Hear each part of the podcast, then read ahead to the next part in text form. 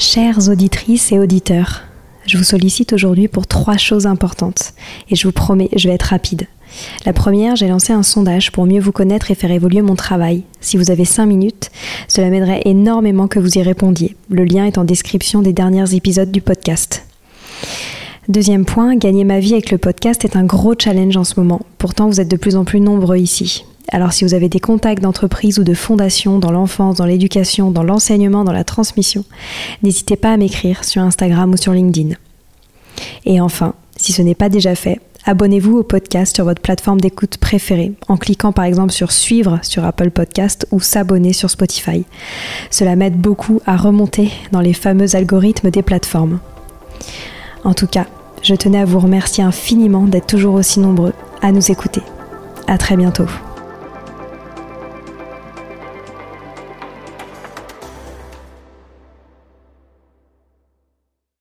Et si je vous promettais que plus jamais vous ne perdriez les affaires de vos enfants J'ai en tout cas une solution ludique et créative à vous proposer, les étiquettes personnalisées Akies. En tant que premier fabricant made in France d'étiquettes personnalisées, Akies a pour vocation de faciliter la vie des familles avec des produits adaptés à toutes les situations. Étiquettes pour marquer les vêtements, autocollants pour identifier chaussures et fournitures scolaires, étiquettes pour cartables, mais aussi des produits personnalisés tels que les gourdes, les trousses, etc. Ces étiquettes sont vives, colorées et plairont, j'en suis certaine, à toutes les familles concernées par les rentrées en crèche ou à l'école. En plus, elles sont safe pour les enfants et l'environnement. Pour fêter ce nouveau partenariat, Akies vous offre moins 10% sur toute la boutique a-qui-s.fr avec le code PARENT, P-A-R-E-N-T, tout en majuscule. Profitez-en vite. En attendant, c'est parti pour l'épisode.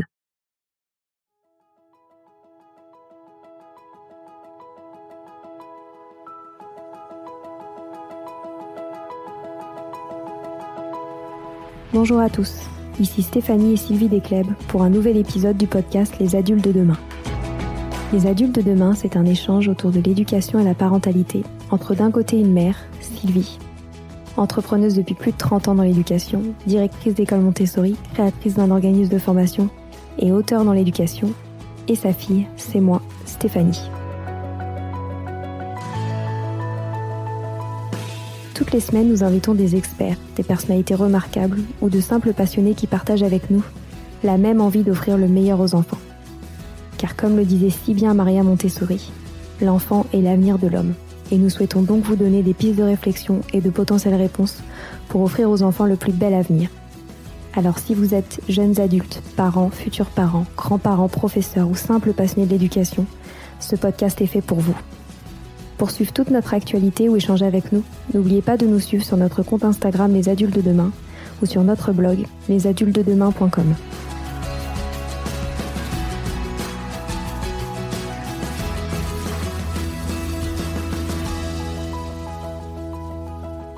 Je ne sais pas si le hasard fait bien les choses, mais pour cette centième interview, un moment symbolique pour le podcast, nous avons vécu un échange qui nous marquera à jamais. André Stern, ce grand enfant qui n'est jamais allé à l'école, nous a transmis son émerveillement pour l'enfance. Nous avons parlé des dispositions spontanées de l'enfant, comme l'enthousiasme, le jeu, l'ouverture d'esprit, la liberté, mais aussi de l'importance de ne pas sacrifier ce temps de l'enfance, d'apprendre à les regarder autrement, car comme il le dit si bien, nos enfants deviennent comme nous les voyons, mais aussi comme ils nous voient. Je vous laisse profiter de ce beau moment et vous souhaite à toutes et à tous une très belle écoute.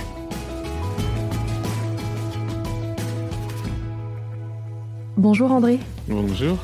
Je suis très très heureuse de vous recevoir aujourd'hui. J'ai découvert il y a quelques mois votre livre Et je ne suis jamais allée à l'école, qui m'a profondément touchée et marquée, on y reviendra. Et avant que l'on parle de votre vision de l'éducation, je vais tenter de vous présenter brièvement. Vous êtes père de deux enfants, vous êtes musicien, compositeur, luthier, grand conférencier, journaliste et auteur. Vous êtes aussi initiateur du mouvement Écologie de l'enfance, on en reparlera, et directeur de l'Institut Arnaud Stern, votre père. Vous parcourez le monde pour parler d'enfance, d'enthousiasme et de liberté. Et vos parents ont décidé de ne pas vous scolariser, ce qui est différent, bien entendu, de l'instruction en famille, on y reviendra. Pourquoi vos parents ont-ils décidé de ne pas vous scolariser?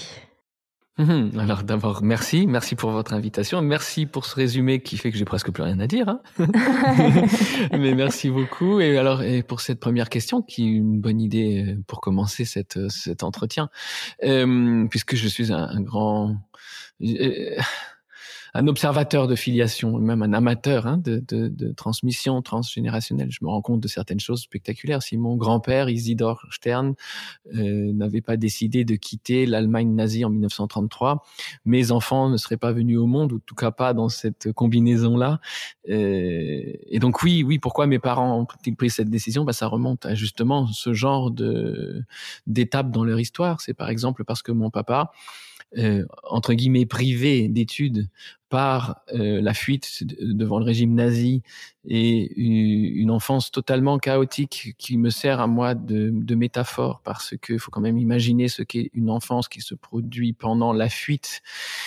En tant que juif allemand, la fuite était vitale et toute la peur et toute la précarité matérielle, le dénuement total, la dernière valise abandonnée dans un couloir devant les canons des chars allemands qui entraient euh, dans la petite ville de l'est de la France où il se trouvait, euh, dormir dans la paille, le bruit des bottes, etc.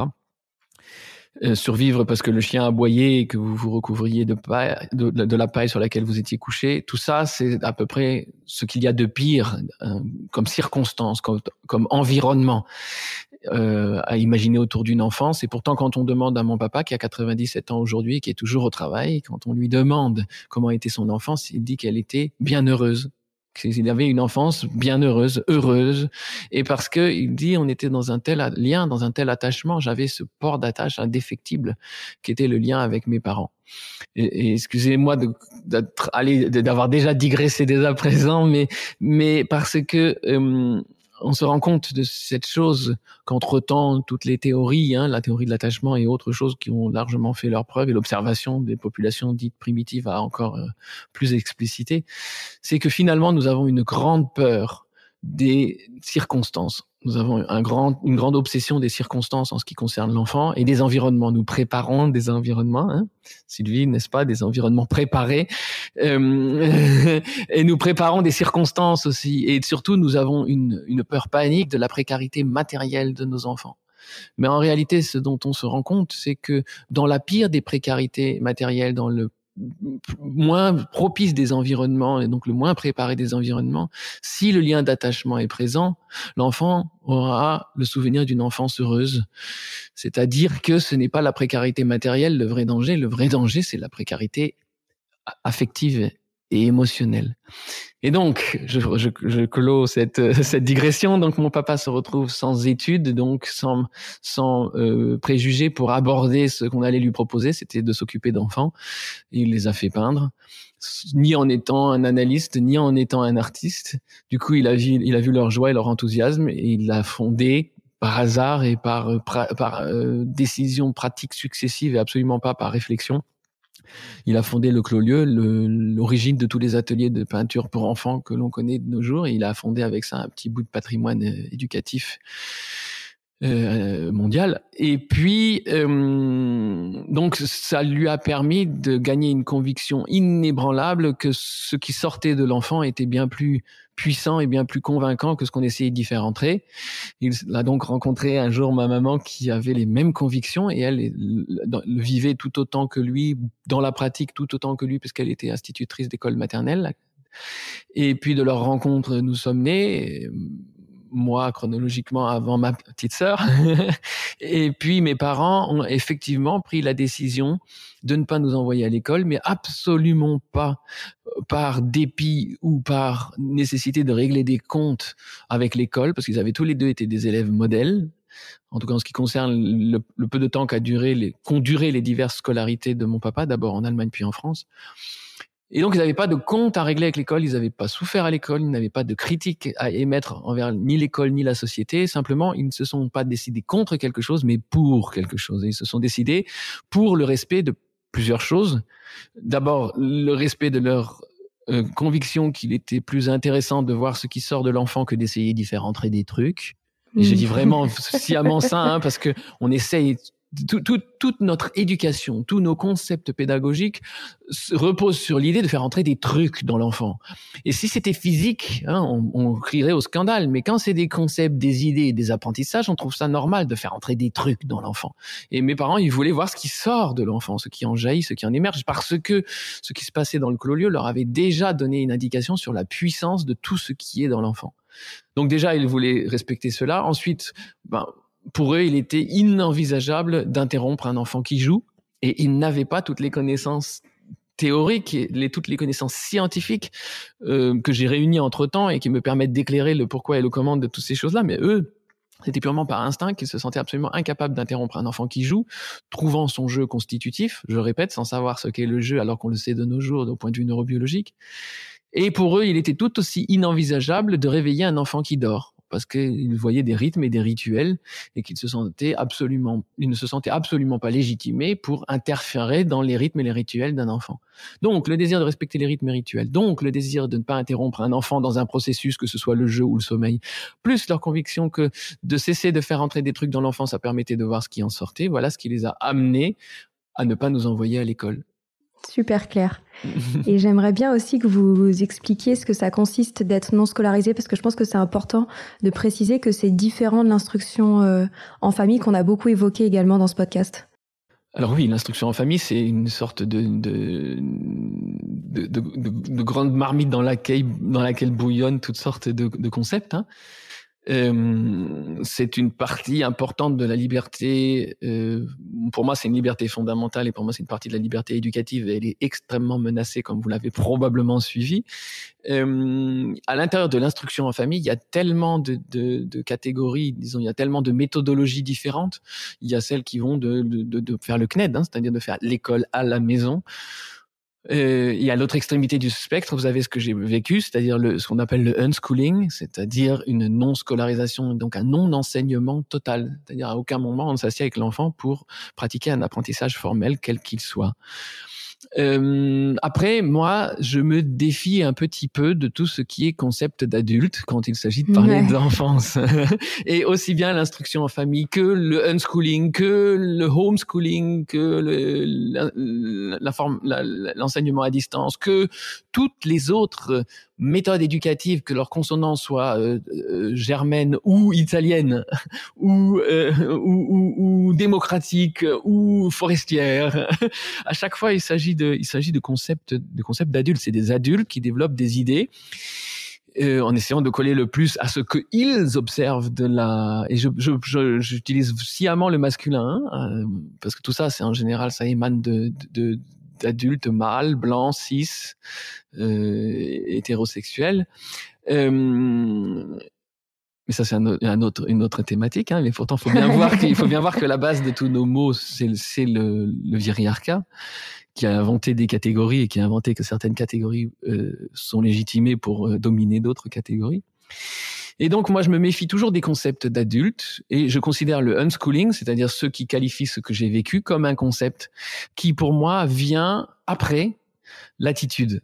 Et pour moi, c'est l'attitude dont je parle, comme ça, ça, ça, ça clôt pour moi dès l'abord, pour moi, hein, mais le débat de la faisabilité ou de l'infaisabilité, puisqu'il s'agit d'une attitude. Si vous êtes dans une certaine attitude de respect des choses susnommées, hein, et cette attitude que pour euh, attraper une, une, notion au vol que vous aviez citée, que j'appelle l'écologie de l'enfance, c'est-à-dire si vous êtes dans le respect des rythmes et des rituels de l'enfant, si vous êtes dans le respect de son sommeil, de son jeu, et puis si vous cessez de faire entrer des trucs dedans pour voir ce qui en sort, euh, la méthode que vous allez choisir ensuite, pour moi, euh, vient au second plan. Elle est tout aussi cruciale, mais elle vient au second plan.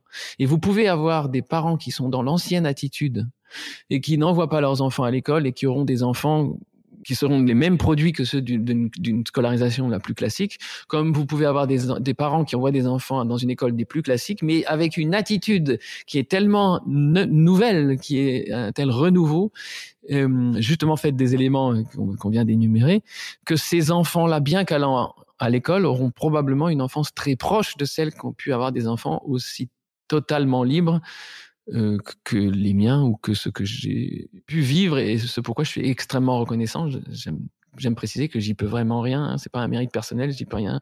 J'ai rien inventé, ça m'est arrivé. J'en suis extrêmement reconnaissant. J'essaye d'en tirer des conclusions et de les partager, mais mais j'ai rien inventé. Je suis pas. Il y a rien d'admirable dans tout cela. Et je pense que ce qui est très important dans votre propos, en effet, et ce que vous répétez régulièrement dans votre livre, c'est que vous portez pas un message contre l'école. C'est que vous portez davantage une vision euh, de l'éducation qui s'adapte aux libertés individuelles et aux initiatives individuelles. Et c'est ce que j'ai beaucoup aimé dans votre livre, c'est que vous défendez cette, euh, liberté de chacun d'éduquer son enfant euh, comme il le souhaite et dans le respect des enfants. Oui, disons que mon, travail dorénavant, c'est de porter la voix des enfants. Et donc, c'est, je ne vois plus du tout l'éducation du point de vue des parents. Mais je ne la vois plus que du point de vue des enfants. J'ai écrit de nombreux ouvrages entre-temps qui de plus en plus euh, se, décalent vers un, travail d'ambassadeur de l'enfance pour faire entrer dans ce paysage éducatif qui est le nôtre la voix et la vision de l'enfant, parce que vous remarquerez que on, essaie toujours d'envisager de, l'éducation du point de vue des éducateurs, qu'ils soient enseignants ou parents. Mais on en oublie totalement d'interroger le monde avec des yeux d'enfant. Et ça, c'est mon boulot. Et effectivement, donc du coup, si on regarde le monde avec des yeux d'enfant et je m'y applique, et c'est pas un effort pour moi parce que j'ai pas eu à quitter ce regard pour toutes sortes de raisons qu'on aura peut-être le temps d'évoquer. Euh, si, si, si je, je, défends ce, ce point de vue de l'enfant, c'est parce que j'ai l'impression que c'est aussi comme ça qu'on fera changer les choses plus vite qu'en essayant de guérir tous ces parents et tous ces enseignants qui portent en eux un enfant blessé euh, auquel on a fait croire que c'est le soin de cet enfant blessé qui leur permettra de s'occuper euh, leur permettra de, de s'occuper un jour des enfants de manière plus plus plus ouverte alors que moi je crois sincèrement que c'est l'inverse que c'est en partant de l'enfant que nous allons pouvoir guérir tous ces enfants blessés et atteindre ce monde meilleur euh, que, que Sylvie euh, euh, poursuit et, et, à laquelle elle travaille depuis toujours et à laquelle vous travaillez aussi Stéphanie. Oui, vous avez totalement raison. Et vous parlez notamment euh, dans une conférence qui a été rendue célèbre des dispositions spontanées de l'enfant. J'aime beaucoup cette expression. Est-ce que vous pourriez revenir là-dessus? Alors, c'est cette euh, ribambelle d'éléments qui composent notre équipement de série. C'est-à-dire, on est tous venus au monde équipés de ceci. Je vais donner quelques mots-clés, puisqu'on va quand même... Euh, on ne pourra pas tout évoquer.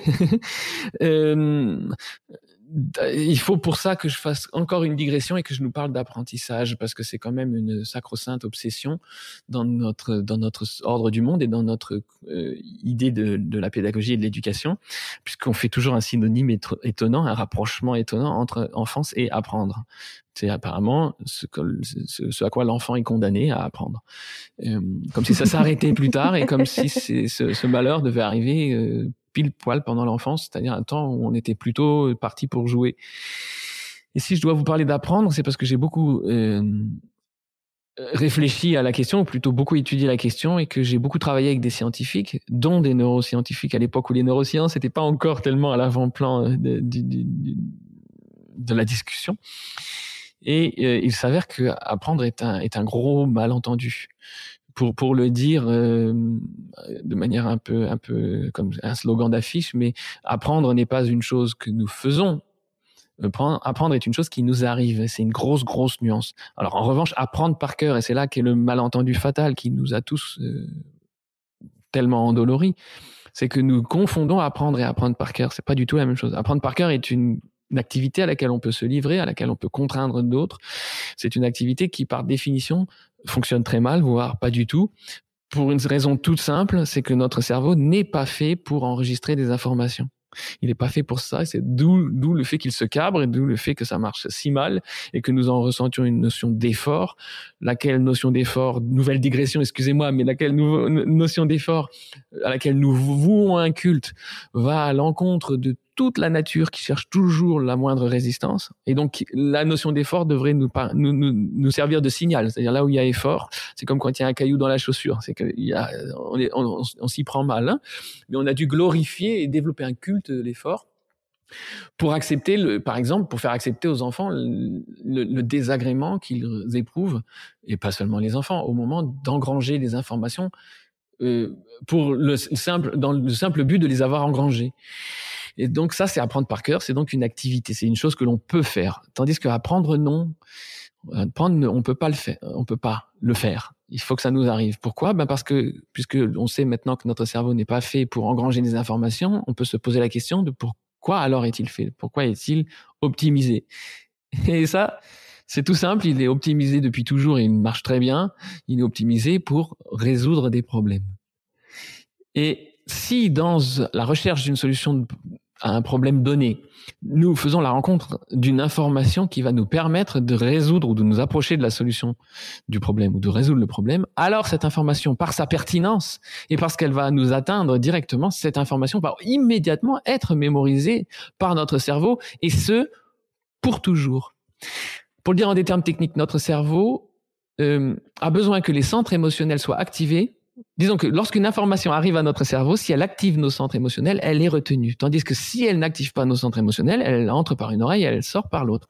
ce qui conduit à ce résultat terrifiant que 80% de ce que les adultes qui font notre monde aujourd'hui, hein, 80% de ce que ces adultes, les adultes d'aujourd'hui, donc pas les adultes de demain, les adultes d'aujourd'hui ont appris, ont dû apprendre des choses et ils en ont oublié 80% tout le monde là qui nous écoute a oublié 80% de ce qu'il a dû apprendre et 20% qui restent sont faciles à analyser. Les 20% qui restent sont toujours les 20% qui nous ont d'une manière ou d'une autre touchés, émus, atteints, concernés, qui nous ont permis de résoudre un problème, qui nous ont, qui était en lien avec un, qui était connexe à un sujet qui nous concernait, etc., etc. Alors quand on sait ça, déjà.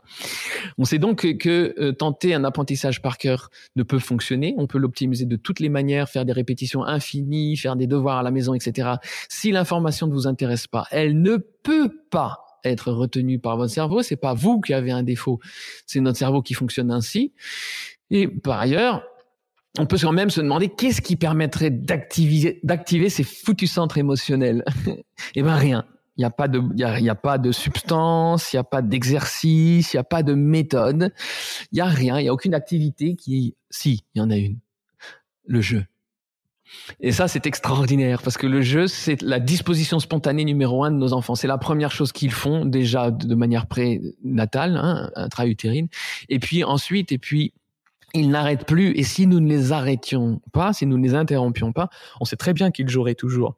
C'est extraordinaire de savoir que le jeu qui active nos centres émotionnels dès que nous le pratiquons, que le jeu, ce qui donc active notre outil d'apprentissage le plus parfait, que le jeu est l'activité préférée de nos enfants. On est tous nés avec cette disposition-là et ce désir et ce penchant irrésistible-là. Et c'est un équipement de série. Il n'y a rien qui vous empêche, il n'y a aucun handicap qui vous empêchera d'être équipé de cette aptitude au jeu, c'est-à-dire cette aptitude à mémoriser toutes les informations qui vous intéressent, puisque dans le jeu, toutes les informations vous intéresse. Alors voilà une, une, une, une activité, une, une, disposition spontanée majeure de l'enfant. Une deuxième, je vais lâcher une, un autre mot-clé. Alors après, euh, jeu, le deuxième mot-clé, j'ai consacré à chacun de ces, de ces mots-clés un livre. Hein. Le deuxième mot-clé, c'est enthousiasme. C'est-à-dire que l'enthousiasme, on le sait entre-temps, c'est l'engrais du cerveau. C'est-à-dire que notre cerveau, on pensait qu'il ne se développe pas. Au début, on croyait qu'il était génétiquement programmé, ce qui fait qu'on était livré à son sort et à ses gènes, à sa génétique. Hein. et puis, euh, ce qui justifie d'ailleurs qu'il y ait des cerveaux de femmes qui soient moins intelligents que les cerveaux d'hommes et autres euh, conneries. On peut dire des gros mots sur votre poste? Oui, d'accord. De, cette envergure-là. Hein, et donc, euh, on croyait ça. Et puis, on s'est rendu compte que non, hein, le cerveau est comme un autre organe. Il se développe selon l'usage qu'on en fait, comme un muscle. Alors, chouette, on va le développer comme un muscle en faisant des programmes de musculation cérébrale. Et puis, ça n'a pas marché. Et puis, on a découvert que ça marchait pas parce que pour que notre cerveau se développe quand nous l'utilisons, il faut que nous l'utilisions avec enthousiasme. Et ça tombe bien parce que les enfants sont dans un état d'enthousiasme permanent. Ça a été mesuré, une tempête d'enthousiasme dans l'esprit d'un jeune enfant toutes les deux à trois minutes. Ce qui veut dire que le cerveau d'un enfant baigne en permanence dans un bain d'engrais cérébral, ce qui est une nouvelle disposition spontanée et un nouvel appel à la confiance. Parce que regardez, on est équipé du meilleur outil d'apprentissage et du meilleur outil de développement cérébral qui existe.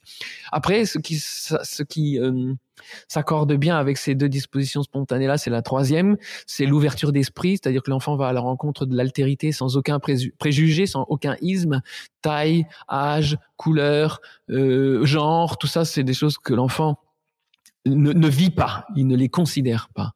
Et donc, c'est des choses étrangères à sa vision très nuancée composé de 7 milliards de nuances, sa vision du monde hein, à l'enfant, donc l'adulte de demain, si on l'écrabouillait pas sous nos concepts. Euh, et donc cette incroyable ouverture d'esprit qui lui permet de rencontrer l'autre et toutes ses compétences et toutes ses différences qui sont enrichissantes parce que ces compétences et ces différentes ne sont pas les mêmes que les miennes et donc ça exclut la compétition et ça induit la complémentarité. Et ben c'est une disposition spontanée. La capacité à dépasser ses propres limites, à monter des marches trop hautes, à sauter par-dessus des flaques trop grandes, euh, une, chose qu'on admirerait chez nos adultes parce qu'on les fait pas, on grimpe pas un escalier dont les marches font 1m30, on le fait pas et nos enfants le font. Donc cette capacité à grandir au-delà de ses propres limites est une disposition spontanée de l'enfant. Euh, la liberté est une disposition spontanée de l'enfant. Il n'y a rien de plus libre qu'un enfant. Il n'y a rien de plus libre qu'un enfant qui joue et qui peut à tout instant devenir ce qu'il veut dans son jeu. Président des États-Unis ou éboueur, et, euh, euh, laveuse de carreaux ou, ou la reine d'Angleterre. En tant qu'enfant, on, le peut immédiatement, hein, sans artifice, sans accessoire. Et c'est une liberté prodigieuse. Et puis, il y a une autre disposition spontanée de l'enfance, c'est ce qu'on appelle, nous, un peu benoîtement la, la, créativité, mais qui est la traduction du fait que les enfants sont des frontaliers qui vivent sur, sur la frontière entre le monde imaginaire et le monde réel, qu'ils n'ont pas séparé plus que le reste, et qu'ils vivent l'un dans l'autre et l'un avec l'autre, cherchant dans le monde réel des pierres pour en faire des voitures dans le monde imaginaire et réciproquement. Et donc, ça leur permet de trouver toutes sortes de solutions aux problèmes qu'ils rencontrent parce qu'ils ne considèrent pas les problèmes comme autre chose que comme des éléments de leur jeu, donc des solutions à trouver en se dépassant, en ayant du courage, en ayant de l'enthousiasme, en grandissant au-delà de leurs limites, en étant libres en, et, et en jouant. Alors, j'ai pas nommé toutes nos dispositions spontanées parce que vous en doutez bien, il y en a plein d'autres. Mais je pense que déjà, en, ayant observé de plus près ce petit bouquet-là, on se dit que waouh, ça fait un sacré, un sacré bouquet de la Saint-Valentin, renouvelé tout, tous les jours, tous les jours de la vie d'un enfant auquel on met pas un, ouais, un étouffoir. extraordinaire. Ouais.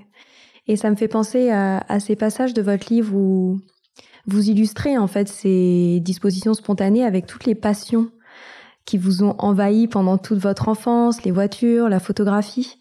Je pense que ce serait intéressant que vous parliez et que vous illustriez ces, ces propos avec euh, comment vous avez vécu, vous, cette euh, liberté prodigieuse, comme vous le dites si bien, pendant votre enfance? Alors, je l'ai vécu de, de, manière finalement assez semblable à, à mon papa, hein, c'est-à-dire que j'étais enraciné dans la forte structure offerte par l'attachement, le port d'attache offert par la confiance de mes parents. Je pense que c'est ça. Hein. S'il y avait une chose à retenir de notre euh, rencontre, c'est deux, choses très proches. Mais la première clé pour moi, c'est le le constat que j'ai fait partout que nous devenons comme on nous voit, que nos enfants deviennent comme nous les voyons. Et c'est tellement la clé de tant, tant de choses. Et c'est une invitation parce que si nous les voyons comme une petite chose, c'est ce qu'ils deviendront. Et si nous les voyons comme ce qu'ils sont, c'est-à-dire des géants, les, les, les, gardiens de nos potentiels. Du point de vue des potentiels, pour toutes sortes de raisons euh, scientifiquement explicables, nos enfants peuvent encore tout devenir et tout apprendre.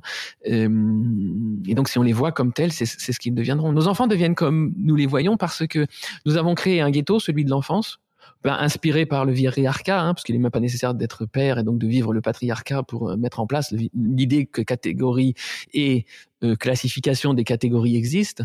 On a créé la catégorie enfance que euh, l'adulte regarde depuis sa berge, ayant créé une douve entre le ghetto de l'enfance et celui de l'âge adulte, euh, qui s'effrite en plus, hein, parce que maintenant il faut qu'il y a divers âges adultes, et puis il y a le, senior hein, qui vient ensuite, euh, voilà, créant encore une, un ghetto. Et donc nous, on est campé sur notre rive, et puis on regarde les enfants en prétendant savoir ce dont ils ont besoin, chose qui me hérisse, hein, parce que c'est comme quand un homme blanc cis euh, déclare ce dont les femmes ont besoin, parce qu'on sait que les femmes sont toutes pareilles et qu'elles ont toutes à tout moment le même besoin. Euh, moi, ça m'hérisse donc quand nous prétendons savoir faire la liste des besoins de l'enfance pour les mêmes raisons. Mais l'enfant, lui, dans son extrême loyauté et son extrême désir d'attachement et son extrême désir d'être avec nous et son extrême désir de nous imiter et son extrême désir de faire comme nous, il va traverser à la nage la douve que nous avons ainsi créée et venir s'asseoir tout dégoulinant à côté de nous pour être avec nous. Et du coup pour nous imiter, pour faire comme nous, pour faire avec nous, il va se mettre à se regarder lui-même avec les yeux que nous jetons sur lui afin d'être comme nous, de faire comme nous, faisant disparaître tout ce qu'il aurait pu être et, tout ce qu'il aurait pu devenir au profit du concept que nous avons en tête. Et je pense que c'est ça la, une des clés hein, de cette nouvelle attitude, c'est de cesser ce je t'aime, mais je t'aimerais davantage si tu correspondais à mes attentes, qui commencent tellement tôt dans nos vies d'enfance et qui conduisent à cet enfant blessé que nous avons toujours en nous, celui auquel on a dit ben c'est comme tu es, c'est pas aussi bien que ça serait si tu correspondais à mes concepts, à mes attentes et à mes espoirs. Et de remplacer ça, qui est pas une déclaration d'amour inconditionnel, puisque virgule mais c'est pas une déclaration inconditionnelle. L'amour inconditionnel passe par la confiance inconditionnelle. Et la confiance inconditionnelle, c'est je t'aime parce que tu es comme tu es. Et ça se dit dans le non verbal et c'est un port d'attache. Donc voilà dans quoi s'enraciner ma, ma, vie. Ensuite, une liberté extrême signifie forcément des rythmes et des rituels puissants qui fournissent une structure parce qu'on croit que quand on laisse un enfant libre, c'est le chaos qui va se manifester et le n'importe quoi qui va se produire, alors que c'est exactement l'inverse. Ça, c'est des constats que les parents ont fait dans la période du confinement. C'est d'ailleurs dans cette période-là que j'ai commencé à écrire mon dernier livre sur les rythmes et les rituels de l'enfance, parce que les témoignages affluaient, disant euh, waouh, euh, on croyait que ça serait le chaos et pas du le chaos et pas du tout. Donc il y avait ça, et ensuite effectivement il y a eu ces, ce chatoiement de rencontres euh, tout un, entrelié, hein, un entrelac en plus, puisque l'une mène à l'autre. Et puis euh, s'intéresser à un sujet signifie ouvrir une porte derrière lequel se trouvent toutes sortes de mondes dont on ouvre en même temps les portes. Donc ça a été fait de choses que vous avez énumérées, que j'ai vaguement énumérées dans ce livre, mais qui continuent, et puis surtout que j'observe chez mes enfants, j'observe l'ouverture de ces portes.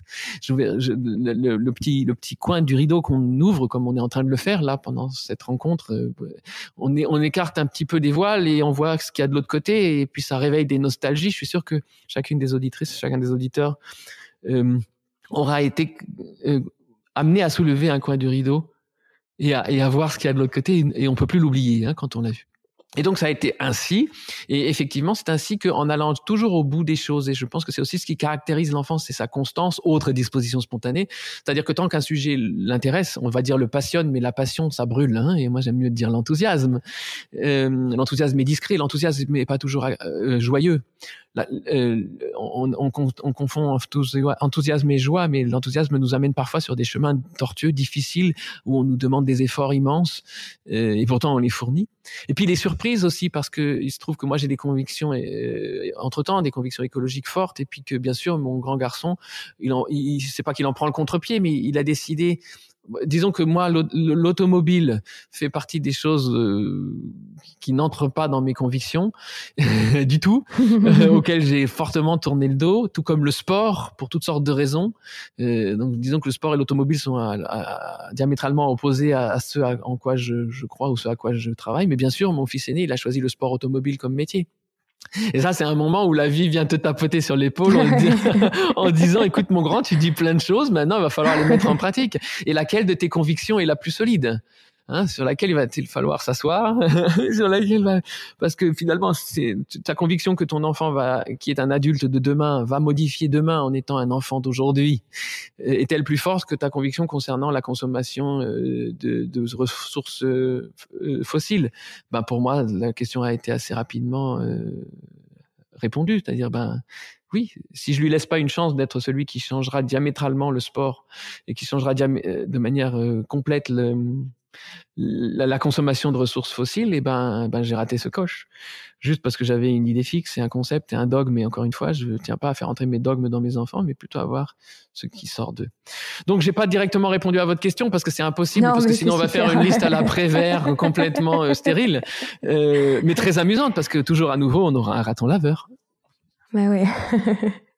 Mais c'est vrai que ce qui semble tellement dur, c'est de, de, lever ces idées fixes euh, qu'ont les adultes. Euh, moi, il y en avait une qui, qui m'a fait beaucoup rire dans, dans votre livre. Vous dites la seule alternative à la scolarisation serait-elle celle d'être un enfant, un sauvage illettré, végétatif, asocial et isolé? Et en fait, ça résonne euh, exactement avec ce qu'on pensait vivre pendant cette pandémie, pendant le Covid où en fait on, on avait d'énormes préjugés sur l'enfance et ça nous a encore ouvert les yeux sur, sur autre chose. Et, là, c'est l'un des effets secondaires les, plus réjouissants, ou peut-être est-ce le seul, de cette étrange période. ouais, c'est ça. Et j'aimerais bien, euh, on arrive bientôt à, la fin de, cet échange passionnant, j'aimerais bien que vous nous parliez du concept de l'écologie de l'enfance, qui m'intéresse beaucoup. Alors l'écologie de l'enfance, il fallait bien mettre un nom sur, sur quelque chose. Hein. Euh, l'écologie, j'en réponds tout à fait. Enfance est un concept qu'il faut employer pour qu'on comprenne de quoi il s'agit, bien que en allant au bout de cette écologie de l'enfance, donc de cette attitude, on finisse par abolir certaines notions, en tout cas, j'ai rien contre le mot enfance, mais toute la notion qu'il véhicule disparaît quand on arrête, quand on, on, on prend du recul par rapport à l'agisme, hein, qui est donc une discrimination due à l'âge, quel que soit son sens. Euh, la notion d'enfance va disparaître. On va obtenir un continuum, ça va pas vous étonner, qui commence, on va dire, par la conception et qui s'achève dans la fin de notre existence, mais qui est un continuum et, et, qui est aussi ce continuum est une grande nostalgie de chacune et de chacun d'entre nous, je crois. Hein. Et donc les, les points charnières comme qu'est-ce qu'est la petite enfance, qu'est-ce qu'est l'enfance, qu'est-ce qu'est l'adolescence, tout ça va s'estomper. Il n'y aura pas de points charnières, mais une, une, une longue une, une patte souple. Euh, mais il fallait bien le nommer, il fallait bien qu'on s'entende sur ce dont, euh, dont, dont il s'agit. Et moi-même, mes livres sont tous euh, plein du mot enfant partout, hein, dans leur titre et dans, le, et dans leur contenu. Donc, il faut bien l'utiliser, même si l'aboutissement ultime de cette nouvelle attitude sera effectivement la disparition du ghetto de l'enfance qu'on vient d'évoquer maintenant. Alors, ce mouvement, il a été, je l'ai initié en 2013, et puis il a ensuite entraîné toutes sortes de personnes il y a une équipe extraordinaire et très internationale, très hétéroclite qui travaille autour de ce de ce concept, qui cherche ben, à éclairer les dispositions spontanées de l'enfance, et puis qui cherche aussi euh, à mettre en lien tous ceux qui œuvrent dans ce dans ce nouveau dans, dans ce renouveau à, ce renouveau de notre regard sur l'enfance. Et le but de ce mouvement, c'est de, de mettre, d'amener aussi, entre autres, hein, entre autres buts de, de ce mouvement, c'est d'amener la voix de l'enfant dans, dans le, la réflexion et le paysage éducatif. Puisque pour l'instant, on l'aura constaté, euh, surtout ces derniers temps, l'éducation est en train de complètement être phagocyté par des mâles blancs, hein, par des hommes blancs, euh, hétérosexuels et cisgenres, euh, et que ça piétine. C'était très étrange de voir que le, le système se, se, se, devient presque autoclave. Hein. Il devient, il, il, se, se, ferme de plus en plus sur le vieux, alors que par ailleurs la recherche et les gens, les gens qui font l'école par exemple, avec lesquels je travaille, nombreux les gens qui font l'école sont dans le renouveau.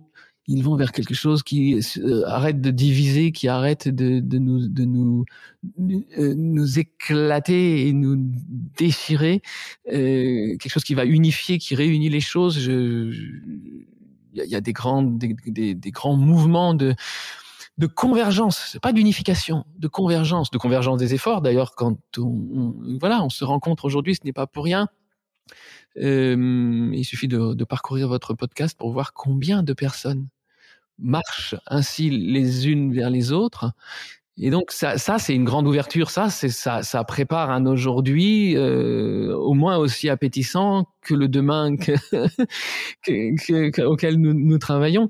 Et, et donc, ben, l'écologie de l'enfance apporte sa, sa petite pierre à cet édifice. C'est plus un mouvement qu'autre chose parce que ça va, on va pas en faire un label, on va pas en faire un dogme, on va pas dire ça. Alors ça, c'est pas écologie de l'enfance, tandis que ça, c'est écologie de l'enfance. Voilà, on va, on, on, va pas faire ça. Et puis ça, ça, réussit, ça réunit aussi des adultes qui finalement, sous, sous couvert d'enfance, se mettent à, à s'intéresser à l'humain d'une manière générale. Ah ah et, à se rendre compte que, par exemple, pour ne donner qu'un exemple, hein, et puis euh, quitte à ce que ce soit le mot de la fin, mais on est tous obsédés par la même chose, tous, hein, tant que nous sommes. Là, ici, présent à l'heure qu'il est, on est tous obsédés par le désir qu'un jour nos enfants soient des adultes heureux. Et on, y, en est tellement, et c'est très très louable, c'est normal, c'est notre c'est notre cœur qui parle. Hein. Je veux dire, c'est à partir du moment où Antonin, mon fils aîné, a, pla, a planté ses yeux dans mes dans les miens, de, de dispensable que j'étais, en tant que com, euh, il m'a rendu indispensable. Et ce sont des moments d'émotion, ce sont des moments de, de, partage, et donc à chaque fois, ça me, ça, ça me rappelle ça. Hein, donc, ça, ça, a réveillé en moi ce désir que mes enfants soient des adultes heureux un jour, des personnes, euh, des bonnes personnes. Mais je me suis également rendu compte que du coup, on en oubliait deux choses. On en oubliait une, de ne pas sacrifier leur enfance au nom de leur avenir. C'est-à-dire qu'au nom de ces adultes qu'ils seront un jour, faudrait pas sacrifier leur enfance, ce que nous faisons, hein, quitte à vraiment par des moyens euh, encore très coercitifs de nos jours, hein, et que donc ben euh, c'était de respecter leur enfance d'aujourd'hui qui nous permettrait d'assurer qu'ils soient des adultes heureux demain, des bonnes personnes, on peut pas l'assurer qu'ils seraient des bonnes personnes, mais on peut être sûr qu'ils deviendront comme nous les voyons. Et puis par ailleurs, non seulement je vous disais qu'il y avait une jumelle à cette clé-là, hein, nos enfants deviennent comme ils nous voient, est également une clé. nos enfants deviennent comme nous les voyons, nos enfants deviennent comme ils nous voient. Et donc, nous en oublions une chose primordiale dans notre désir que nos enfants soient de bonnes personnes et soient un jour des adultes heureux. Nous en oublions de vivre aujourd'hui, sous leurs yeux d'enfants, ce que sont aujourd'hui des adultes heureux. Et si nous oublions ça, ben on ne pourra pas leur reprocher un jour de ne pas le devenir, puisqu'ils n'auront pas eu d'exemple sur lesquels s'appuyer. Et donc nos enfants deviennent comme nous les voyons et nos enfants deviennent comme ils nous voient. C'est magnifique. Merci beaucoup André pour votre temps et votre générosité. C'était, j'ai pas de mots. Je pense que Sylvie c'est pareil. On a adoré ce, ce moment et vraiment merci pour euh, pour tout ce que vous faites. C'est tellement essentiel. merci à vous. Et c'est pas de ma personne qu'il s'agit. Ce qui vous aura touché là, c'est l'enfant dont je porte la voix, mais vous le voyez en transparence. C'est pas c'est pas de ma personne qu'il s'agit. C'est vraiment de l'enfant qu'il s'agit. C'est ça qui nous qui nous touche, voire qui nous bouleverse. Je vous remercie beaucoup parce que tout ça est très plein d'émotions. Puis à une autre fois. Ouais, à bientôt. Au revoir. Merci à vous deux. Voilà, c'est fini pour aujourd'hui. On espère que cet épisode vous a plu. Avant de se quitter, on a quand même besoin de vous. Si après avoir écouté cet exposé, vous ressortez avec plein d'idées pour apporter le meilleur aux enfants, n'oubliez pas de nous laisser 5 étoiles et un petit commentaire sur Apple Podcast, sur iTunes ou toute autre plateforme d'écoute de podcast. Cela nous aidera à mieux ressortir et surtout à nous motiver pour continuer cette aventure ensemble. Si vous avez des suggestions, des idées de thèmes, des questions à poser, n'hésitez pas à nous contacter sur les réseaux sociaux, Instagram ou LinkedIn, en tapant Les adultes de demain. Nous serions ravis d'échanger avec vous. Si vous souhaitez en savoir davantage sur Sylvie, je vous invite vraiment à aller voir son blog sylvidescleb.com ou à la suivre sur Instagram en allant sur son profil sylvidesc, D-E-S-C, Montessori. Enfin, si vous souhaitez en savoir plus sur le calendrier des prochaines formations Montessori, rendez-vous sur www.apprendre-montessori.fr. On a hâte de vous retrouver vite et à très bientôt sur les adultes de demain.